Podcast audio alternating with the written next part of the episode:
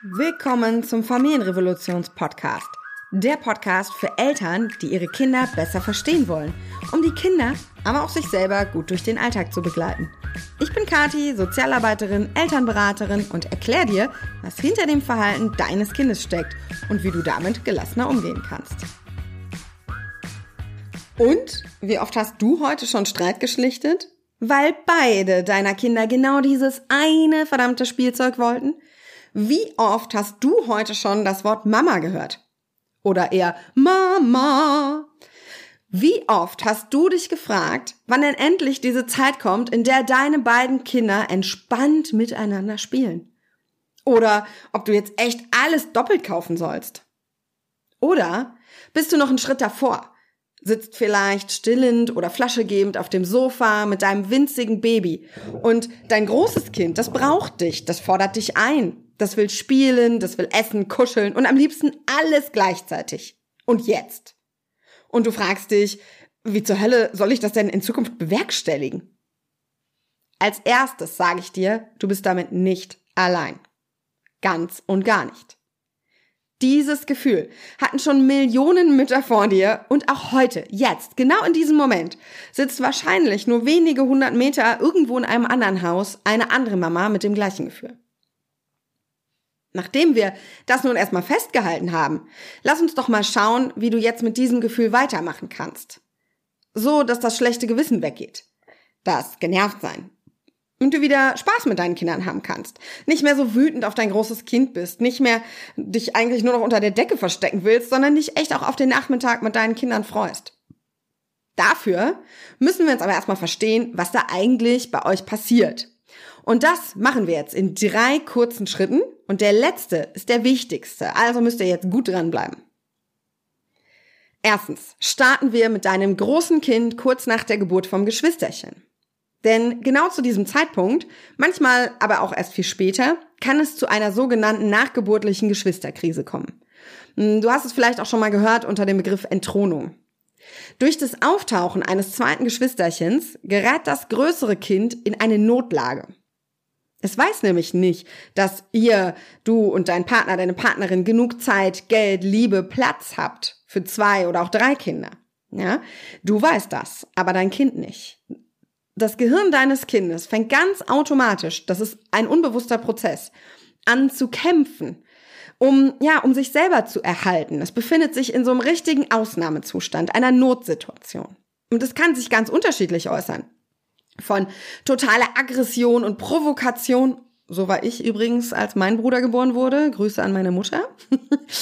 Über komplette Verweigerung von Essen oder von, vom Rausgehen sogar. Ich hatte mal eine Familie, die sich an mich gewandt haben, weil das große Kind nach der Geburt des Geschwisterchens komplett alles verweigert hat. Der hat nicht mehr gegessen, nicht getrunken, der ist nicht rausgegangen. Das war richtig krass. Es kann aber auch ein Rückzug sein, ja, dass das Kind ganz ruhig wird, ganz angepasst. Wichtig zu wissen ist, das passiert nicht nur direkt nach der Geburt. Das kann auch über Jahre anhalten, wenn diese Geschwisterkrise nicht bearbeitet wurde. Und auch wichtig zu wissen ist, dass das unabhängig von der Liebe ist. Es kann also sein, dass dein großes Kind das Kleine total süß findet, sich rührend darum kümmert, es oder sie oder ihn liebt und sich trotzdem in der Krise befindet. Und das ist erstmal super anstrengend, aber es ist an sich nichts Ungewöhnliches oder Schlimmes. Ich würde sagen, dass fast jedes Kind, nein, eigentlich würde ich sagen, dass jedes Kind durch die nachgeburtliche Geschwisterkrise geht. Es ist halt nur unterschiedlich auffällig oder unterschiedlich dramatisch und entsteht zu unterschiedlichen Zeitpunkten. Also erstmal gar nichts Dramatisches, solange man es bearbeitet. Und das ist dann der wesentliche Punkt. Aber ich habe schon gesagt, das sind drei Punkte.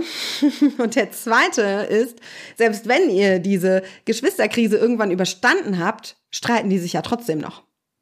Geschwisterstreit ist normal. Studien sagen, dass es alle 17 Minuten unter Geschwistern Streit gibt im Schnitt. Du machst also nichts falsch, wenn du das Gefühl hast, dass deine Kinder sich den ganzen Tag streiten. Das ist ganz, ganz normal. Das hat auch seinen Grund und zwar einen positiven. Du kannst dir vorstellen, dass für deine Kinder die Geschwistersituation wie eine Laborumgebung ist. Das heißt, ein Kind ist in der Kita, es hört dort Wörter, Sätze, es sieht Verhaltensweisen Und ja, manchmal traut es sich nicht, die nachzuahmen, weil, naja, in der Kita kann das ja zu Konsequenzen führen. Ne? Wenn ich zum Beispiel jemanden beschimpfe, dann mag der vielleicht nicht mehr mit mir spielen. Oder wenn ich jemanden haue oder wenn ich irgendwas anderes tue. Zu Hause ist das aber anders. Denn mein Geschwisterchen, das muss mich ja immer lieben, ist ja schließlich mein Geschwisterchen. Es kann ja auch nicht weg von mir. Und zur Not habe ich ja auch Mama als Backup da, wenn derjenige sich vielleicht wehrt gegen das, was ich da tue. So entsteht also das Gefühl für Kinder, zu Hause kann ich all das sein, all das ausprobieren, was ich gern sein würde. Ich kann einfach mal testen, was passiert. Das ist soziales Lernen in seiner schönsten Form. Diese Laborumgebung ist also etwas unglaublich Tolles für dein Kind und etwas, was Einzelkinder so nicht haben, das muss man ganz klar sagen. So anstrengend für dich also dieser Geschwisterstreit ist, so wertvoll und wichtig ist das für deine Kinder. Sie nehmen da so, so, so viel mit. Auch wenn das natürlich nicht so aussieht, wenn die sich mit den Brio-Holzschienen über den Kopf schlagen oder am Kuscheltier reißen, ist es dennoch ein, ein wichtiges Instrument für Kinder im sozialen Lernen. Und der dritte und damit wichtigste Punkt, der bezieht sich auf dich. Denn du hast vielleicht gelesen, du darfst auf keinen Fall ein Kind bevorzugen. Du möchtest sie gleich behandeln, Gerechtigkeit. Und du möchtest beiden deine Liebe zeigen. Du möchtest, dass sich niemand zurückgesetzt fühlt. Du möchtest niemanden verletzen. Aber je mehr du das versuchst, desto schwieriger wird es. Denn du wirst immer müder, immer erschöpfter und hast eigentlich immer weniger Kraft für die beiden. Weil du nämlich bei der Rechnung was Wesentliches vergessen hast. Ein Mensch kann nicht die Bedürfnisse von drei Menschen zur gleichen Zeit erfüllen. Ein Mensch kann nicht die Bedürfnisse von drei Menschen zur gleichen Zeit erfüllen. Du kannst dich nicht klonen. Du hast nur zwei Arme, ein Gehirn, ein Mund. Das lässt sich einfach nicht machen. Egal wie sehr du es versuchst. Und ja, ich weiß, du willst es unbedingt und du glaubst, das müsstest du schaffen. Die anderen schaffen es doch schließlich auch. Und du hast doch auch gar keine Wahl. Und deine Kinder können ja auch gar nichts dafür, dass du dich für noch ein Kind entschieden hast. Stimmt alles? Ich sag dir, es ist trotzdem nicht möglich. Niemand kann das. Auch wenn es manchmal von außen so aussieht. Stell dir mal vor, ich gebe dir einen Ball und den sollst du hochwerfen und wieder fangen. Und das klappt hoffentlich ganz gut. Aber manchmal wird er dir halt runterfallen. Passiert einfach.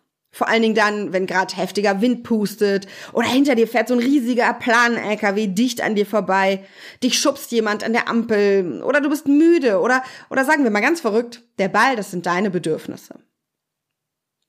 Und jetzt werfe ich den zweiten Ball zu. Die Bedürfnisse deines Kindes. Und jetzt versuch mal, die beiden oben zu halten. Das wird schon schwerer. Das klappt eine ganze Weile, aber irgendwann werden die Arme müde. Ne? Je länger du das machst, je mehr Stunden du das machst, desto müder werden deine Arme. Die fangen an zu zittern. Und deine Augen werden auch müde, weil du dich ständig auf diese beiden Bälle konzentrieren musst, wie wenn du lange Auto fährst. Und immer öfter musst du dich so richtig zusammenreißen, um den Ball noch rechtzeitig vor dem Boden zu fangen, um aufzupassen, konzentriert zu bleiben.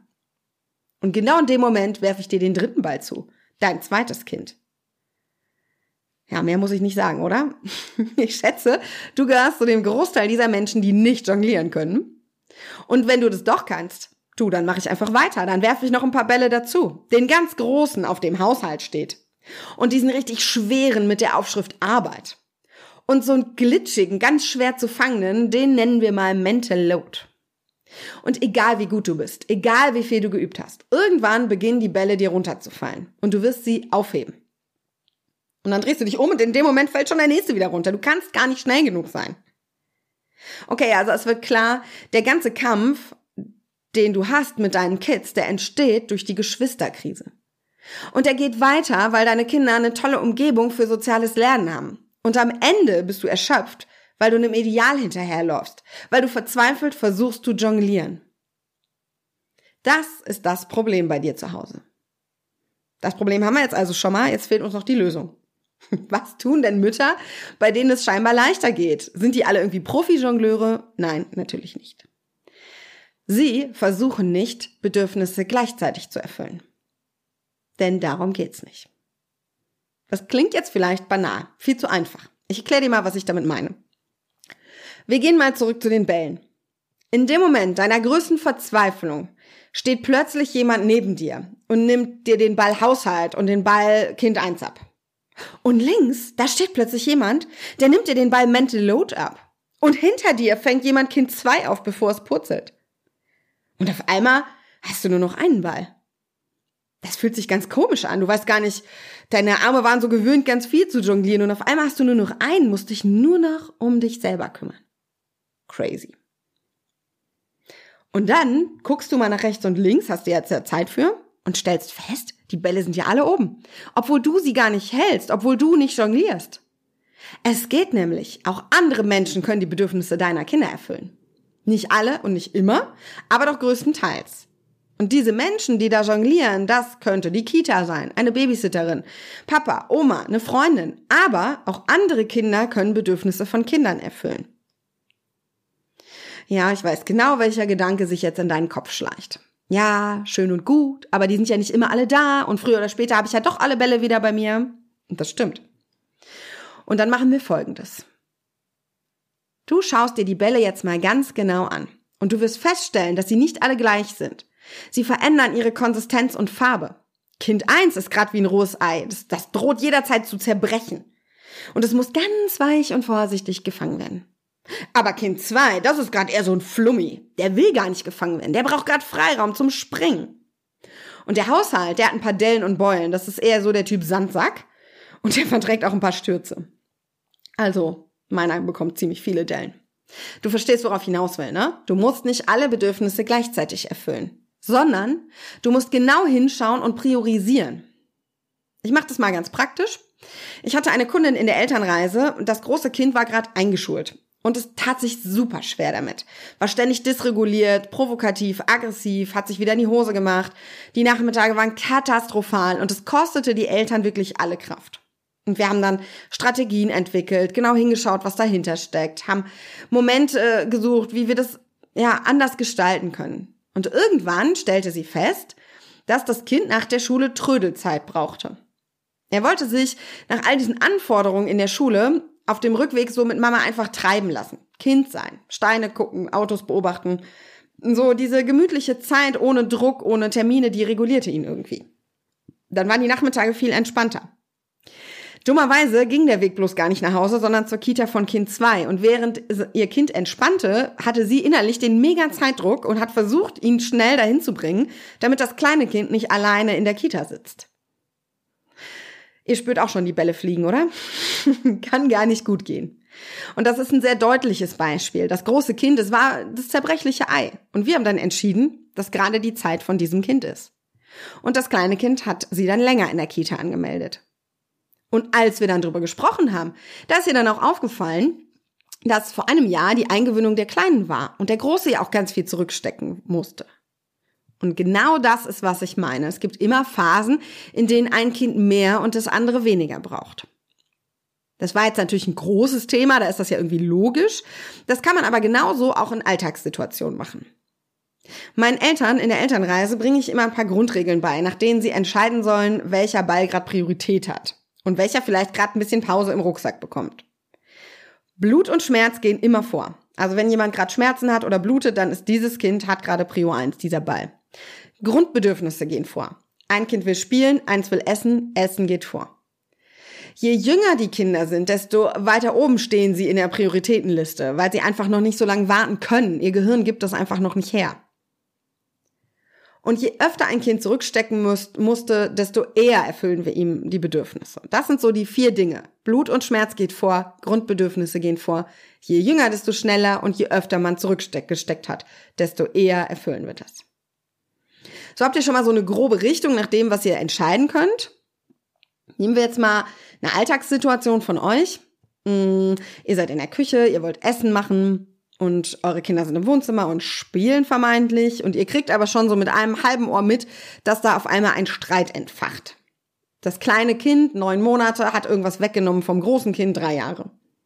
Und das große Kind versucht es wiederzukriegen, verbal erst. Und dann merkt ihr, oh, jetzt wird's langsam körperlich da drüben, ich gehe mal ganz schnell dahin.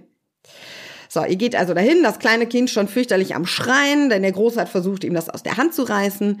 Dann nehmt ihr das kleine Kind auf den Schoß denn sagen wir mal, mit neun Monaten braucht es keine langen Erklärungen oder irgendwas. Na, es braucht eure Nähe und Trost. Eure Priorität legt ihr auf den anderen Ball, auf das große Kind, das mit drei Jahren mitten in der Autonomiephase steckt, mitten in der Geschwisterkrise und dessen Gefühle gerade so richtig Achterbahn mit ihm fahren. Und das kleine Kind, das bekommt jetzt gerade eigentlich alles schon, was es braucht, einfach dadurch, dass es auf eurem Schoß sitzt oder dass es auf, dass du es mit dem mit der Hand so ein bisschen beiläufig am Rücken oder am Beinchen streichelst. Das reicht erstmal. Und das große Kind, das bekommt all deine Aufmerksamkeit, Gefühlsbegleitung. Du entscheidest dich also für eine Priorität, aber nicht gegen das andere Kind. Es geht beides. Sie bekommen nicht das Gleiche, weil das ist nicht möglich. Stellt euch das Leben eurer Kinder in Wellen vor. Manchmal braucht der eine mehr, manchmal der andere. Und natürlich gibt es immer die Situationen, in denen gefühlt beide gerade dich maximal fordern. Und dann mach dir klar, dass du nicht jonglieren musst. Niemand erwartet von dir, dass du jonglieren kannst. Ruf um Hilfe, hol jemand anderen, schau rechts und links. Wer da ist, sprech mit den Menschen. Ich habe gerade gestern erst einer anderen Kita-Mama geschrieben und gefragt, ob sie nächste Woche mein Kind mal mitnehmen kann nach der Kita, obwohl der da noch nie war, weil ich einfach ganz dringend an dem Tag Unterstützung brauche und keine habe. Ja, also habe ich mich einfach getraut und gefragt. Und sie hat ja gesagt. Ihr müsst euch immer wieder bewusst machen, dass ihr nicht die einzigen Menschen seid, die Bedürfnisse eurer Kinder erfüllen können. Ihr habt die Verantwortung für diese Bedürfnisse. Klar, ihr seid die Eltern.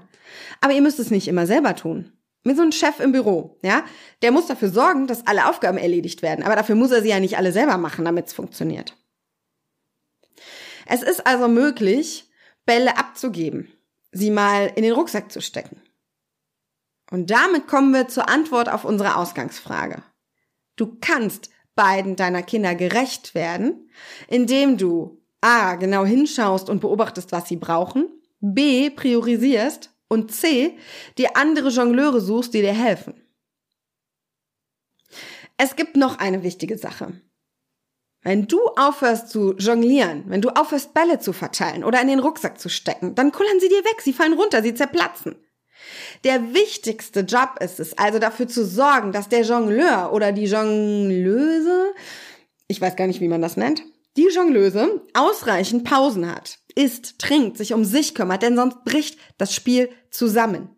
Du bist essentiell für diese ganze Nummer. Und das möchte ich dir hier zum Schluss nochmal mitgeben. Wenn du dir bei deinen Beobachtungen jetzt noch unsicher bist, ob ihr die Geschwisterkrise denn überhaupt schon überwunden habt, oder ob du gar nicht weißt, wie du sie bearbeiten könntest, oder wenn du noch mehr Tipps brauchst, ähm, wie man Geschwisterliebe denn entstehen lassen kann zwischen den Kindern, wie man sie aufrechterhalten kann, dann empfehle ich dir unseren Geschwisterkurs.